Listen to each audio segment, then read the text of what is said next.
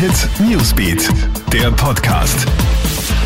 Hey, ich bin Michaela Mayer und das ist ein Update für den Start in die neue Woche.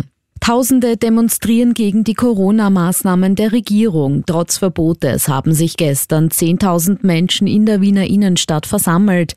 Unter ihnen Familien, aber auch Rechtsextreme. Die Stimmung war aufgeladen, Schutzmasken wurden kaum getragen und auch keine Sicherheitsabstände eingehalten.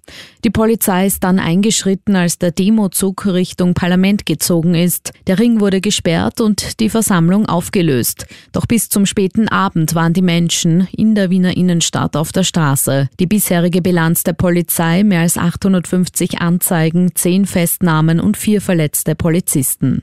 Heute ist wieder einmal Tag der Entscheidung. Die Bundesregierung will mit Experten, Landeshauptleuten und Opposition über mögliche Lockerungen des Corona-Lockdowns ab dem 8. Februar beraten. In Diskussion stehen die Öffnung der Schulen, des Handels und der Dienstleister wie Friseure. Die aktuellen Corona-Zahlen sprechen eigentlich gegen eine Öffnung.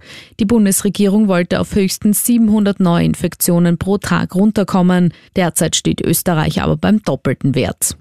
AstraZeneca nur bis 65. Das nationale Impfgremium hat empfohlen, den Corona-Impfstoff von AstraZeneca nur an unter 65-Jährige zu verimpfen. Die Sicherheit des Impfstoffes für Senioren sei unbedenklich, es gebe eben nur zu wenig Daten zur Wirksamkeit. Bei Engpässen anderer Präparate spreche aber nichts gegen die Anwendung von AstraZeneca, auch bei älteren Menschen heißt es. Ab 7. Februar soll der Impfstoff in Österreich zum Einsatz kommen. Und bitte vergiss nicht auf die neue Vignette, denn die ist ab heute auf den Autobahnen und Schnellstraßen Pflicht. Die neue Vignette für 2021 ist apfelgrün. Wer ohne oder nur mit alter Vignette erwischt wird, der muss mit einer saftigen Strafe rechnen, so die ASFINAG.